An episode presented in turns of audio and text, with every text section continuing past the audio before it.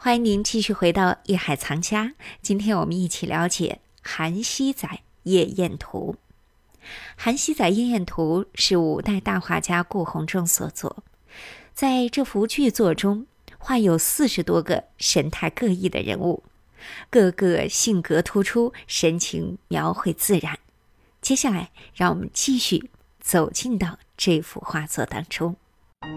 欢迎走入艺海藏家。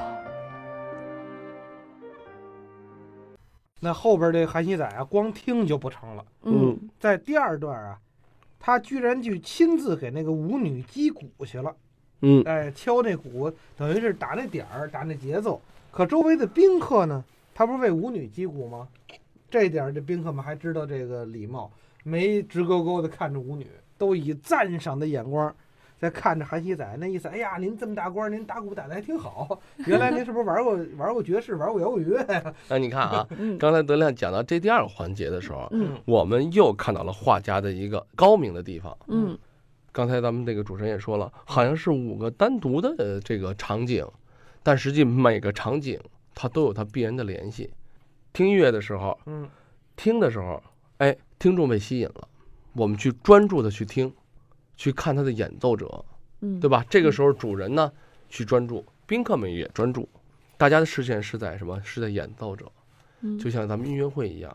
而第二幅画呢，主人亲自下场了。主人既然敢下场，在那个环境，因为舞者是什么，演奏者是什么，他们是专业人士，就跟咱们说唱戏的似的，票友，我是票友，您都是本身您是腕儿啊，您是腕儿，您您是在上面台上表演的，现在我也敢上去表演，嗯来做个角色嗯或者演一个主角，嗯，那你们还能配合在跟我在一起的时候你你看看我怎么样？啊，哎那你看我是不是肯定这个主人是有一定水准的？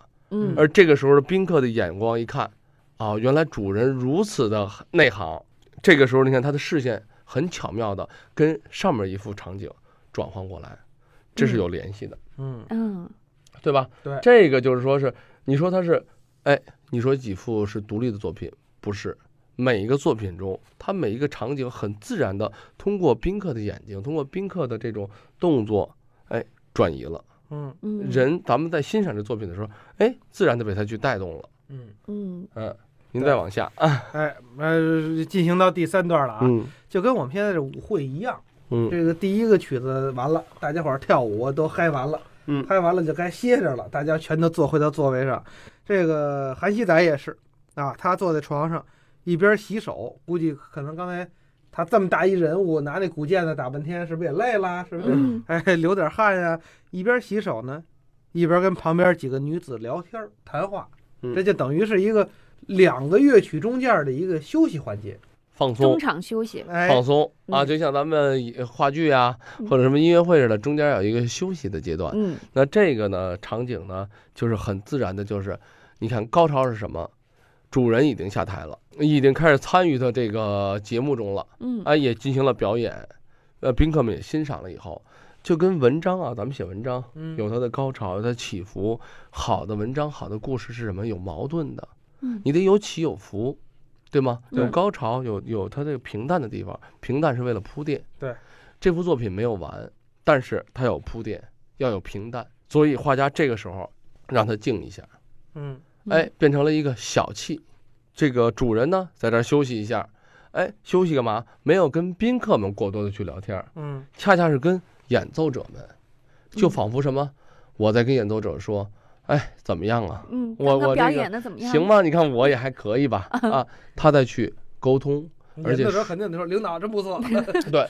但是呢，从这个里面实际说明一个什么问题呢？嗯说明这个主人韩熙载醉心于他的这个演奏娱乐，他沉醉于这个东就是西他。认为我这还真不错，你别啊看我票友，我对啊，水他平他不就是低他在很哎投入的去演奏了。嗯实际这也说明为什么他要这么去刻画。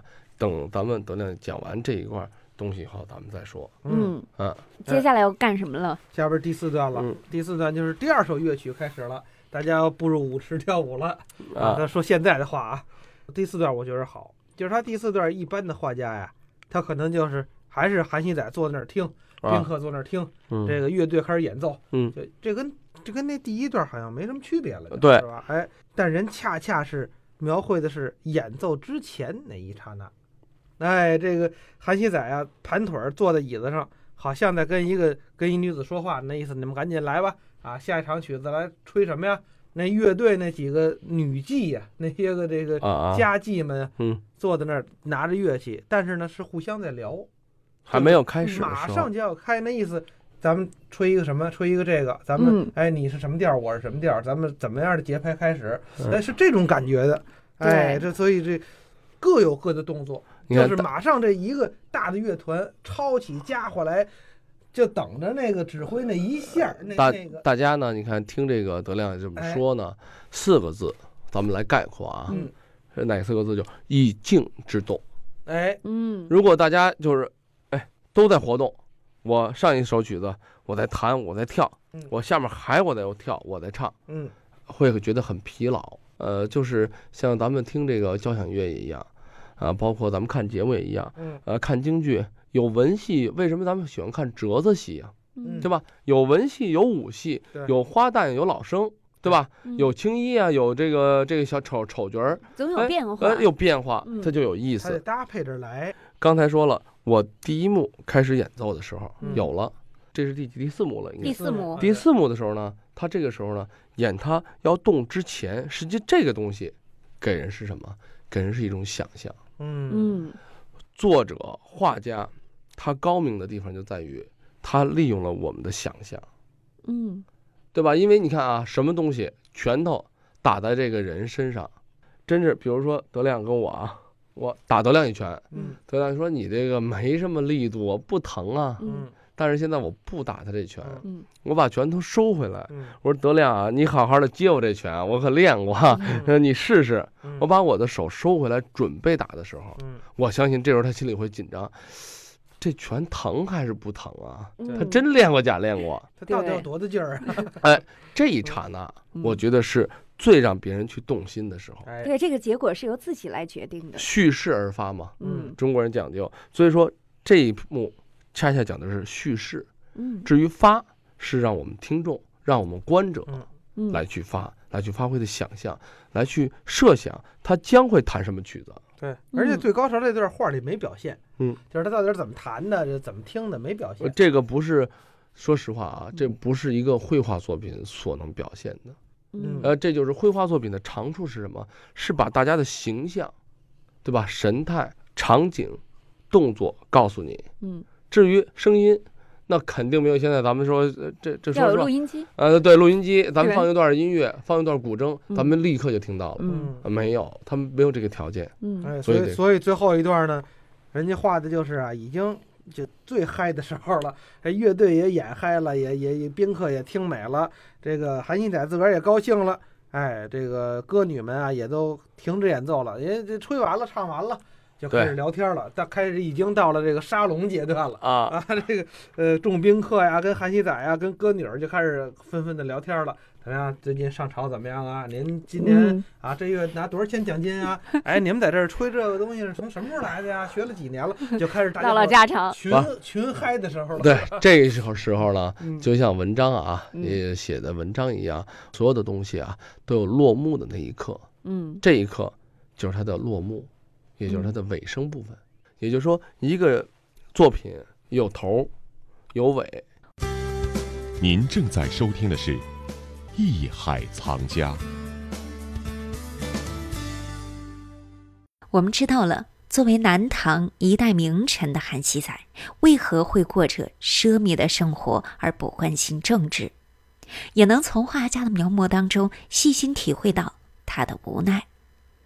从这幅画作当中，我们能够清晰地看到千年以前南唐生活的面貌。那么他们当时都吃什么、穿什么？画家通过细致的笔触，为我们展开了一幅南唐生活的实景图。